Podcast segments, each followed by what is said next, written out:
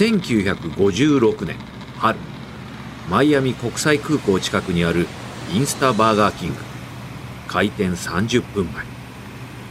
ジム・マクラモアとビジネスパートナーのデイブ・エジャートンはいくつかのフランチャイズ店を経営し始めて2年経つが売れ行きは悪く心身ともに疲弊していた。床を掃除するマクラモアの横を通りエジャートンは肉を焼くインスタバーガーグリルに向かった。グリルにビーフパティを入れ動作を確認している。コンベアがパティを垂直に機械の中に引き込んでいく。数秒後恐ろしい音が響き始めた。コンベアの動きは止まり焦げたハンバーグの匂いが充満し始めた。エジャートンの顔は怒りで真っ赤だ。グリルの故障は今週に入ってすでに3回目だった。クソったれこのガラクタが。怒りに燃えたエジャートンは工具箱から斧をつかみ取った。そして全体重をかけ力いっぱい斧を鉄製のグリルに叩きつけた。こんな機械なら自分で作った方がマシだ。マクラモアが振り向くとそこには斧が刺さった。煙を上げているグリルがあった。だったら早く代わりのグリルを作ってくれよ。肉が焼けないと店を開けられないだろう。そこでエジャートンは地元の工場の職人と一緒に試作機を作った。電気の発熱体と縦型のコンベヤをやめ、ガスの炎で焼き上げる横型のコンベヤを採用。彼らの新しいグリルは信頼性が高く、肉は炎で焼くことによりさらにジューシーに仕上がった。次はその機械を量産してくれる人が必要だった。エジャートンはインスタバーガーキングのミルクシェイクマシンを製造しているインディアナポリスのゼネラルイクイプメント社代表フランク・トーマスに電話をかけた。フランクうちの店で使う新しいグリルを設計したんだ。各店舗に1台ずつ合わせて4台作ってくれないか？グリルは作ったことがないんだ。大変な作業になるから、その数じゃ赤字だ。じゃあ、俺たちのグリルを作ってくれたら、自由に販売してもらって構わない。まあ、フロリダ以外でだが。トーマスにとっては良い話だ。ゼネラル・イクイプメント社の納入先のレストランにグリルを売ることができる。悪くないね。よし、一緒に作ろう。2ヶ月後、新しいグリルがマイアミに到着。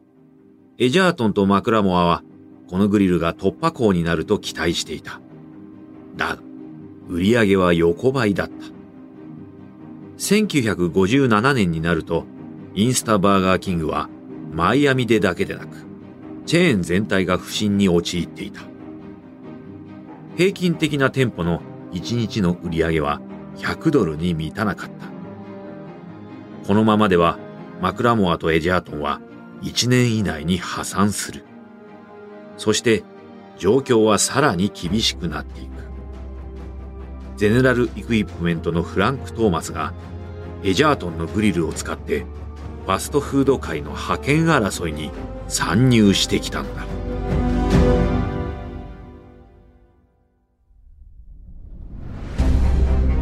原作ワンダリー制作日本放送がお届けするビジネスウォーズ。案内役は私春風亭一之輔です。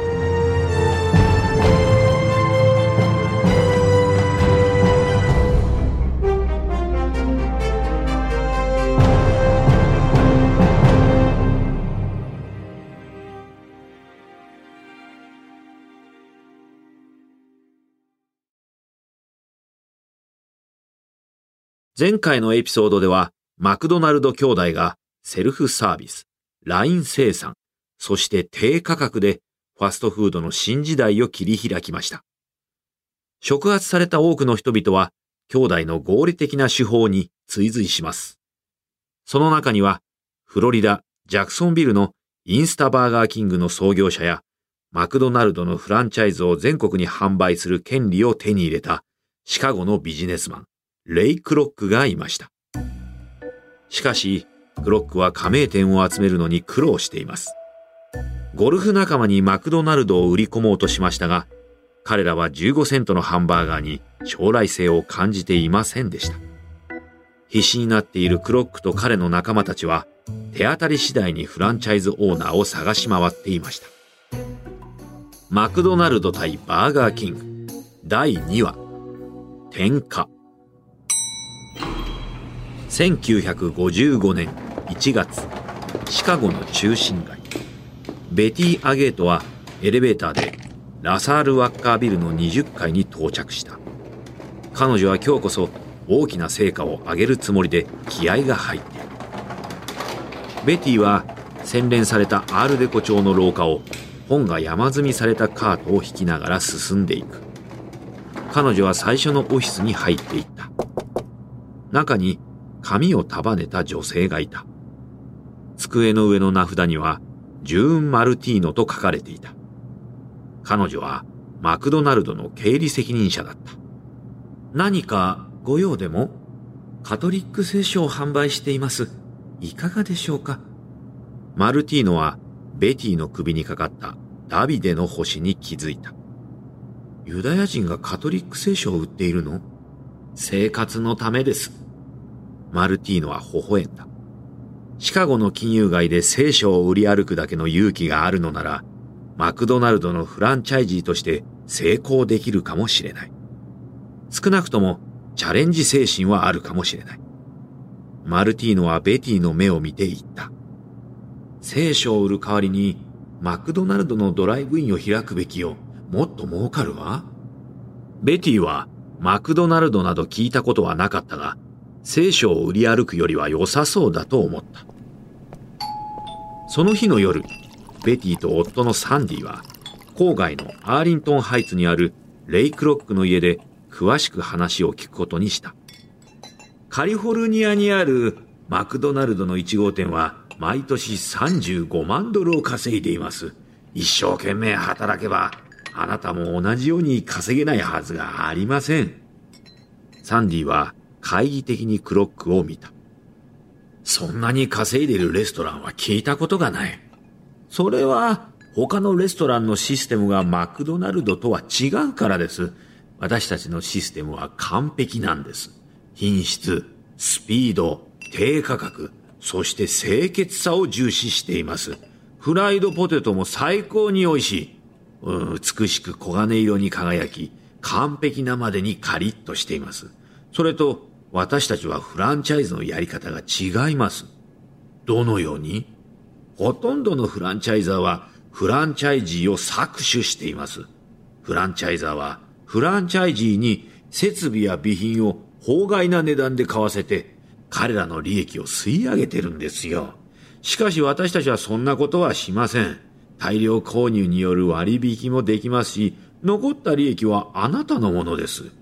じゃあ、そっちはどうやって儲けるつもりなんだ？あなたの売り上げの1.9%をいただきます。つまりあなたが儲かれば私たちも儲かる。わかりますか？自分のために働き、なおかつマクドナルドのサポートが得られるのです。場所探しも手伝います。実は、すでに最適な場所をご用意しています。ここから30マイルほど北に行ったところにあるウォーキーガンという小さな町です。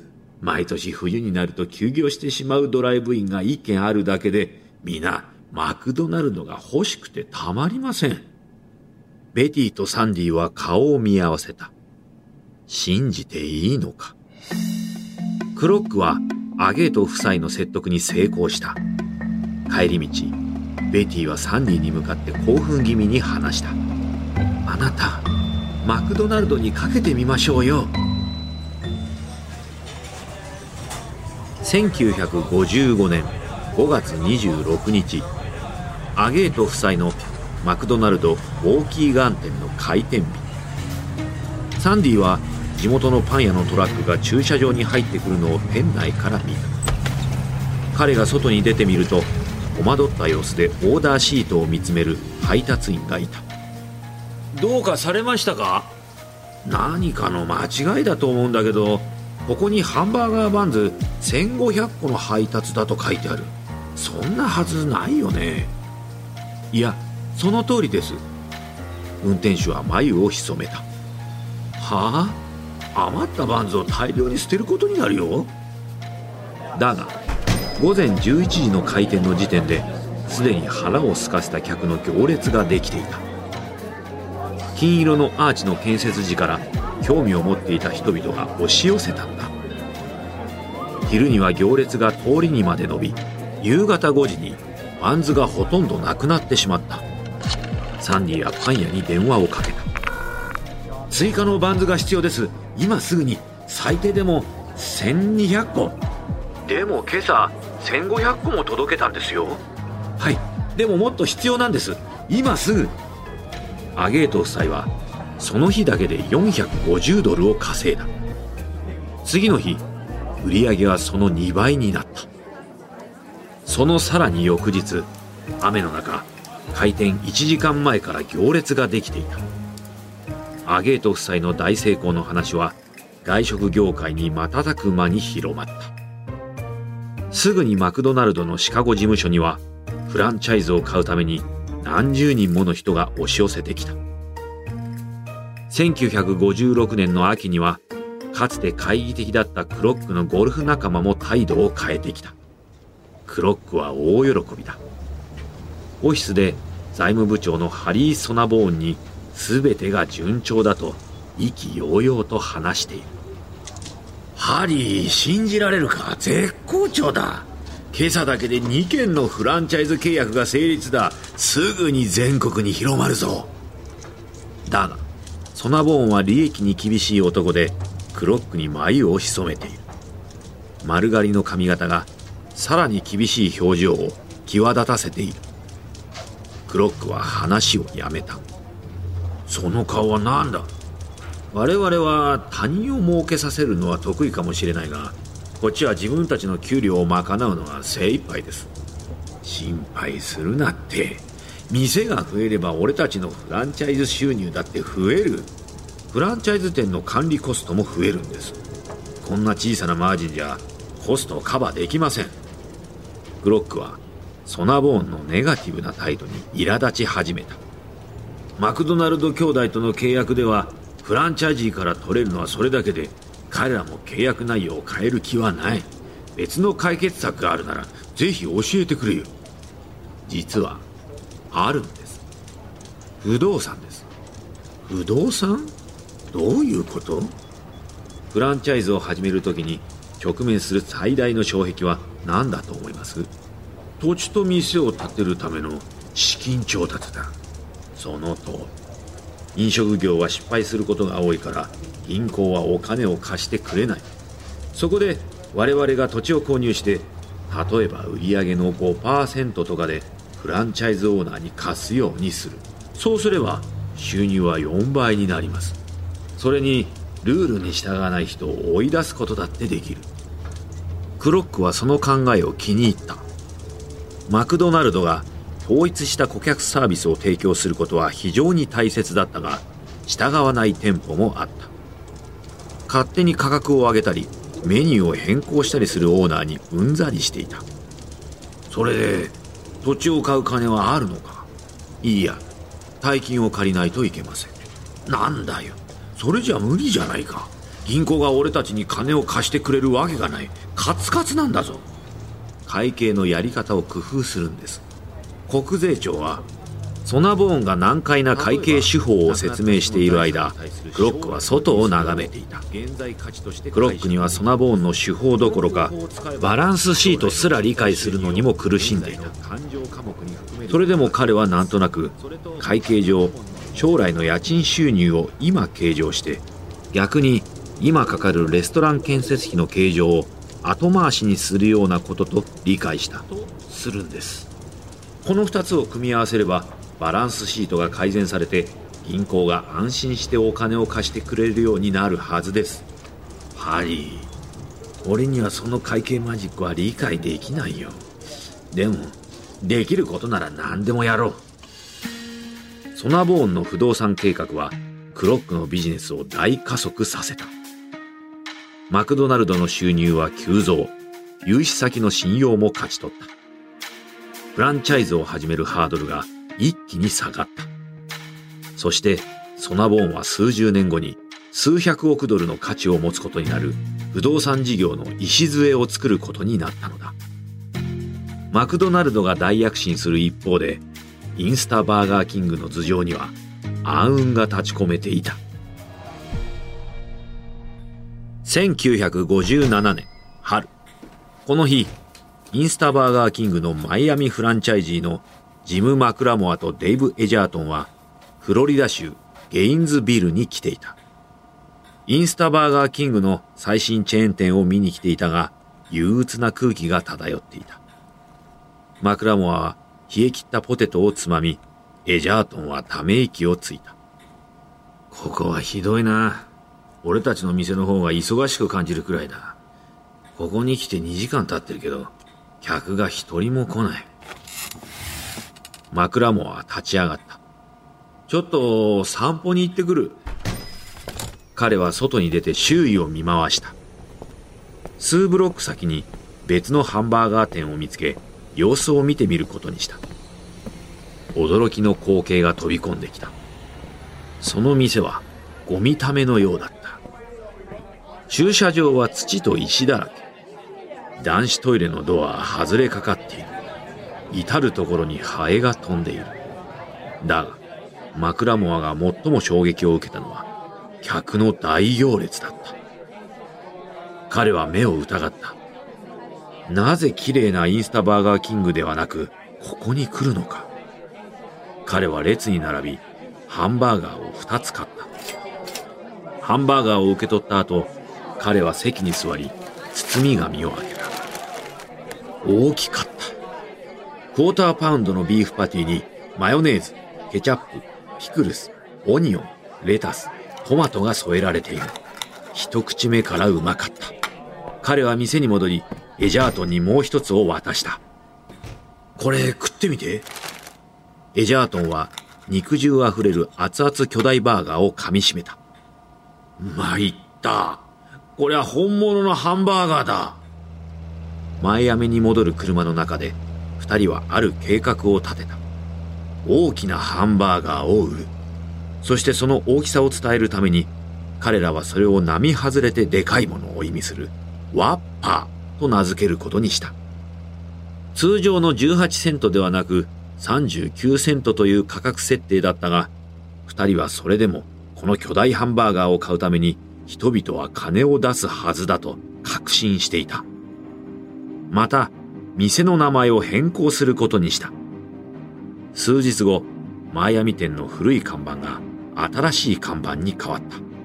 そこには、バーガーキング、元祖ワッパーの店と書かれていた。その後、マクラモアとエジャートンの店はワッパーを求める大勢の客で大忙しとなる。超特大ハンバーガーのおかげで二人の道がようやく開けた。だが、その喜びもつかの間。エジャートンがゼネラルイクイップメント社と交わした約束が彼らを悩ませることになる。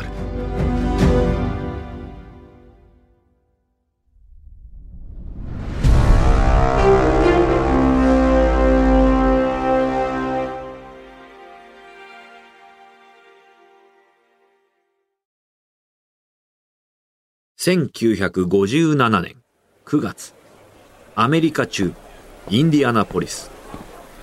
ゼネラルイクイプメント社のフランク・トーマス社長は、スーツに蝶ネクタイといういでたちで、レストラン関係者に自社のハンバーガー店を案内している。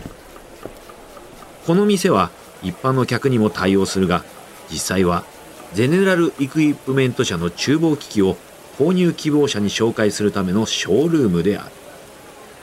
これは当社の自動フレームグリルです。フロリダのバーガーキングチェーンで使われています。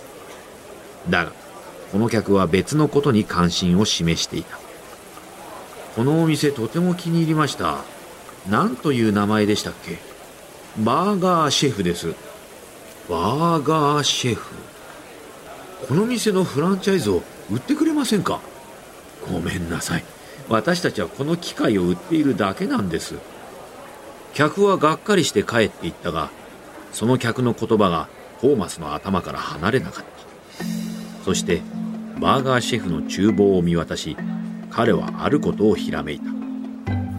ゼネラルイクイプメントはファストフード店に必要な機器を全て製造している。ならばバーガーキングという一つの顧客にこだわる必要はないはず。あとはブランドとフランチャイズモデルさえあればバーガーシェフはあのマクドナルドにも対抗できる。さらにフランチャイズの売り上げのマージンだけでなく本業である厨房機器の販売でも利益を出すことができる。と考えた。1958年5月3日インディアナポリスにバーガーシェフの正式な第1号店がオープンした。開店当初から商売は好調。炎で焼いた15セントのハンバーガーは瞬く間に売れフランチャイズもどんどん売れた。1961年には73店舗となりアメリカでナンバー2のハンバーガーチェーンとなった。マクドナルドはまだ200店舗で先行しているがバーガーシェフは急速にその差を縮めていた。バーガーキングのジム・マクラモアとデイブ・エジャートンにとってバーガーシェフの台頭は頭痛の種だった。ワッパーのおかげで彼らのマイアミ店はそこそこ潤っていたがフロリダの他のチェーン店は苦戦していた。経営悪化により創業者のキース・クレイマーとマシュー・バーンズはローンを返済することができずジャクソンビルのビジネスマンボブ・スタインに事業を譲渡せざるを得なくなった。数店舗のオーナーでしかないマクラモアとエジャートンは経営に関する大きな問題に対しては手が出せないと思っていたが彼らに転機が訪れた。1961年になった頃バーガーキングのオーナーとなったボブ・スタインはマイアミビーチにある豪華なフォンテーヌブローホテルにマクラモアをランチに招待した。マクラモアが席に着くや否やスタインは仕事の話を始めた。バーガーキングは窮地に立たされている。成功しているフランチャイジーは君とデイブだけだ。アドバイスをくれないか。マクラモアはずっとこの機会を待っていた。ビジネスを私たちに譲ってください。バーガーキングを発展させてあなたに15%を渡します。スタインは椅子にもたれかかった。彼はマクラモアとエジャートンがマイアミで起こした魔法のような再生劇を見ていた。もしかしたら彼らは最後の希望なのかもしれない。分かった。譲ろう。たった15%だとしても全く何もないよりはマシだろう。マクラモアとエジャートンの息が上がった。ついに彼らは必要なものを全て手に入れた。ガスグリルの次はワッパー。をそして今度はバーガーキングチェーンをその手に収めた。だが飛躍をしていたのは彼らだけではなかった。1961年3月シカゴのオフィスからレイ・クロックは重要な電話をかけようとしていた。彼は兄弟からマクドナルドを買収することを決めていた。クロックにとって兄弟は邪魔な存在だった。彼らはクロックのマクドナルドに加えたい変更を許さない。その上フランチャイズを全国的に販売できる契約をいつ取り消されるかわからないという不安が常に彼を苦しめていた。クロックは受話器を取りディックに電話をかけた。ディック提案がある。マクドナルドをあなたたちから買い取りたい。俺たちから買い取る？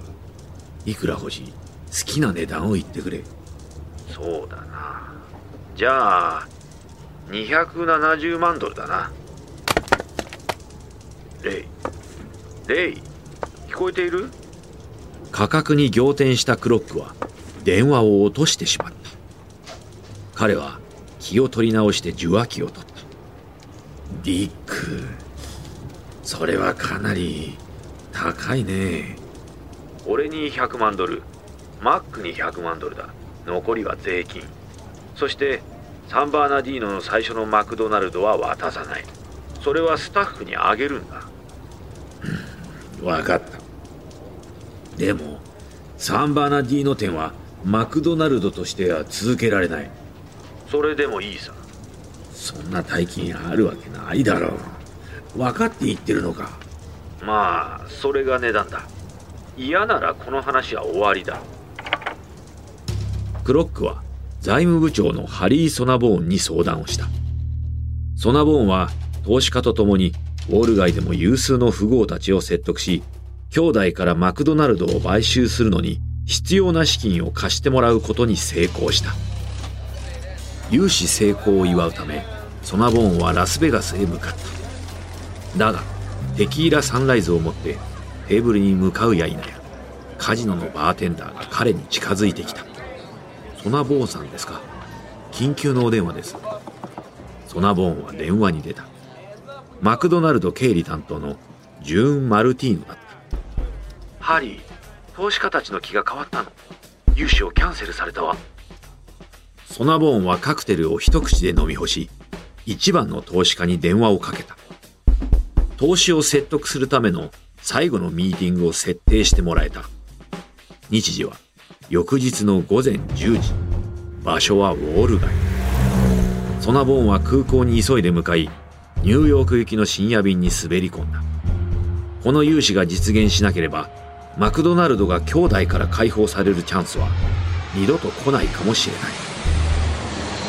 ミーティング開始まで1時間を切ったところでラガーディア空港へ着陸。ソナボーンはチャーターヘリに駆け込みギリギリのタイミングでウォール街に到着。投資家たちはすでに席に着いていた。彼は会議室に入りマクドナルドの未来をかけたプレゼンを開始した。皆さん誤解をされています。いいですか？マクドナルドは飲食業ではありません。不動産業なんです。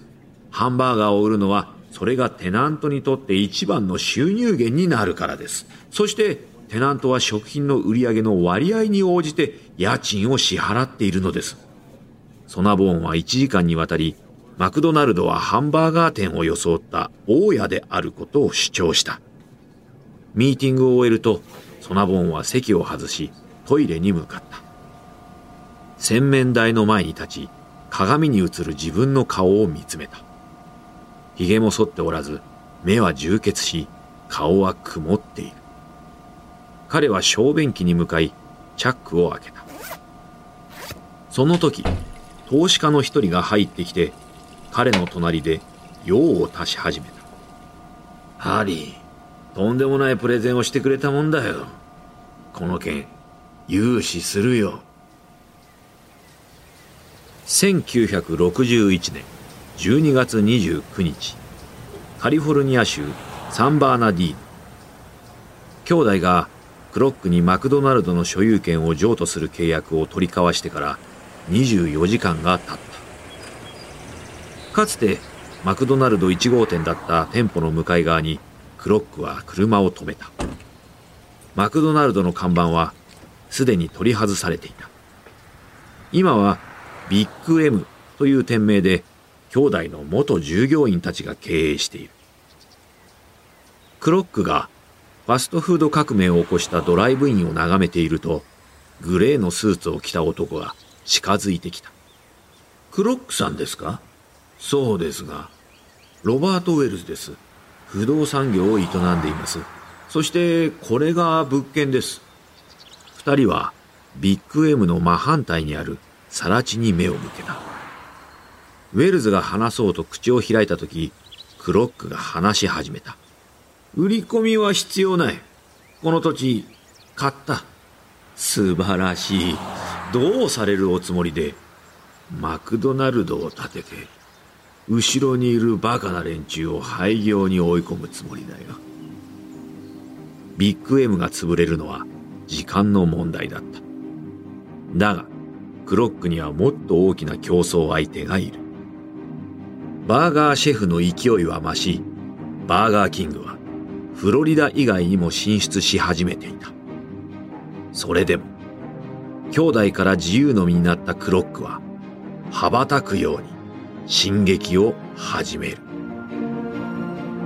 次のエピソードではバーガーブームがウォール街に到来。バーガーキングは大手製粉会社ピルズベリー・ドーボーイから支援を受けます。一方マクドナルドのレイ・クロックとハリー・ソナボーンの間には火花が散ります。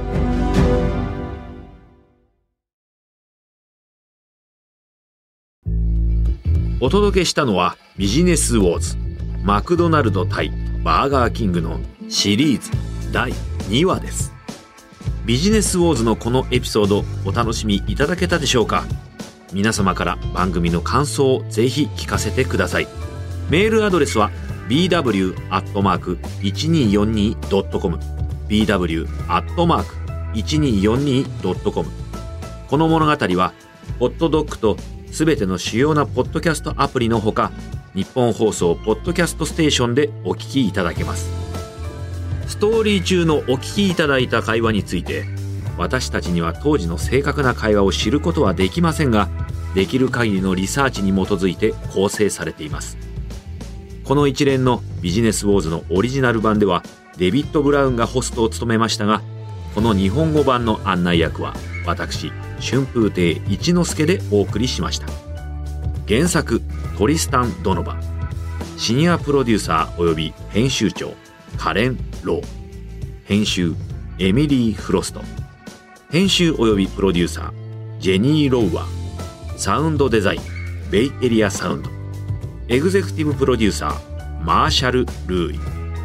そしてエルナン・ロペスによりワンダリーのコンテンツとして制作されました。翻訳吉原ボビー。日本語版制作シャララカンパニー。日本語版プロデュース及び監修日本放送でお届けしました。